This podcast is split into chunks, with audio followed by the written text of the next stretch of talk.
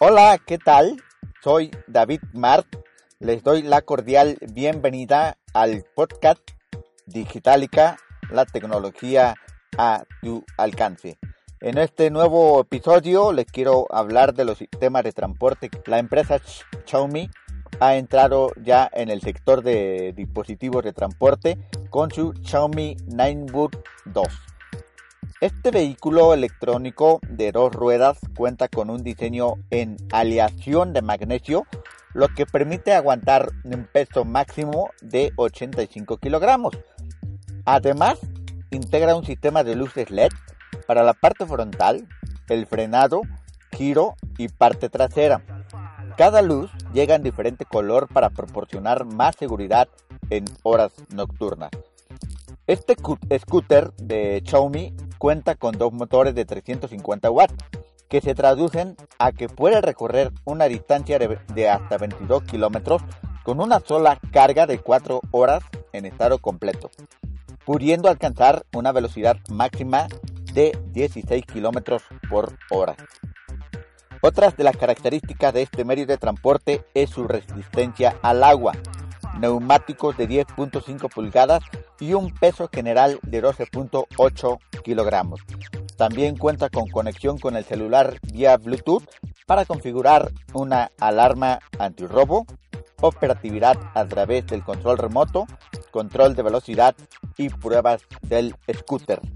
La verdad es un dispositivo ideal para, para días de paseo por el parque, para no caminar mucho de camino a casa, cuando vamos a tiendas y locales cercanos, ¿por qué no? Pues también para recorrer el centro histórico de la ciudad. El precio actual del Xiaomi 9 Boot 2 es de cerca de los 11 mil. Y fíjense que en el CES 2018 y que por cierto ya concluyó el día de ayer, eh, viernes, eh, hubo muchas novedades de productos como ordenadores, laptops y pantallas, lo cual ya he comentado con ustedes en episodios anteriores.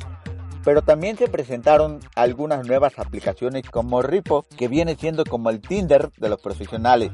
No quiere decir que va, que sirve para buscar pareja, sino sirve más que nada para el flechazo laboral.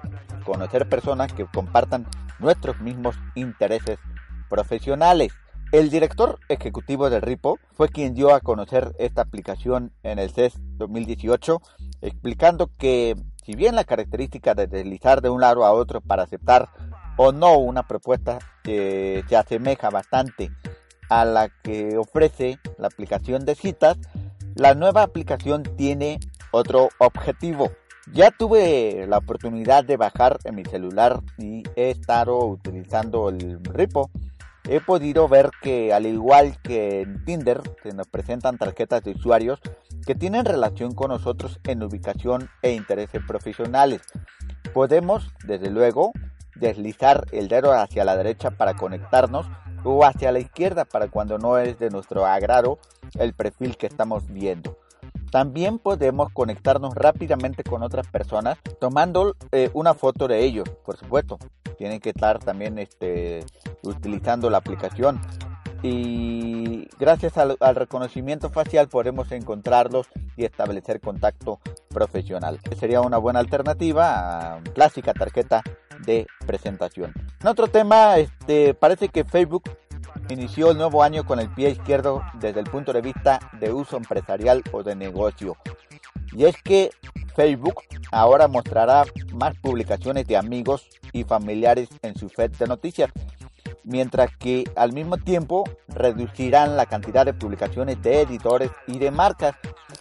La verdad que pues, sí es un golpe fuerte para las empresas y negocios que dependen de la red social para generar tráficos en sus sitios.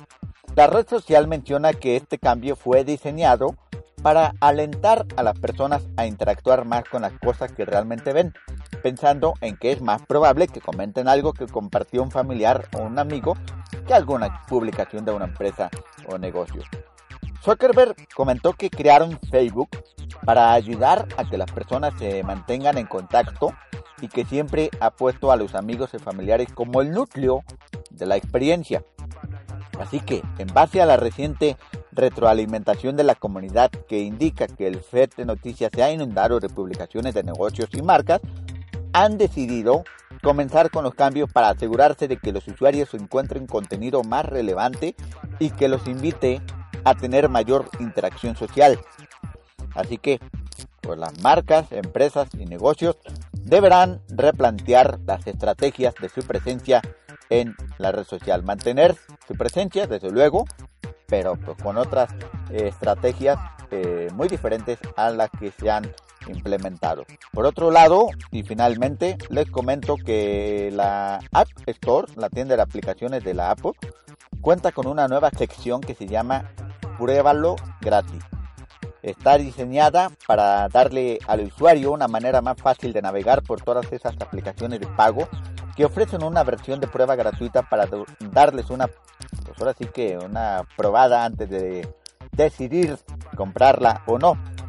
Algunas de las aplicaciones que ya se encuentran en esta sección son Pana, eh, Big de recetas y clases, Use Today, Lake, es un libro para colorear, y Wine Password. Pruébalo gratis es un nuevo apartado por el que vamos a ver un desorden de aplicaciones, es decir, no están clasificadas ni ordenadas de ninguna manera en particular. Veremos qué tal le funciona esta estrategia de la empresa de Cupertino para impulsar las compras de aplicaciones que son más costosas. Y vaya que sí los hay, ¿eh? porque hemos visto aplicaciones que eh, cuestan alrededor de, dos mil pesos y pues, pues, la verdad que sí le pensamos a la hora de comprarlo, ¿no? Si realmente nos va a servir mucho la aplicación que estamos este, queriendo comprar. Y bueno, estimados escuchas del podcast Digitalica, es todo por el momento. Nos volveremos a encontrar en este espacio en los próximos días para que estén enterados de lo último en tecnología y redes sociales. Los invito a compartir este podcast en su Facebook, en Twitter, para que sus seguidores estén actualizados de lo que acontece en el mundo de la tecnología y conozcan las aplicaciones que pueden instalar en su teléfono celular o tableta para que los ayude en alguna actividad laboral o personal. Los espero en el siguiente episodio. Que tengan un excelente día.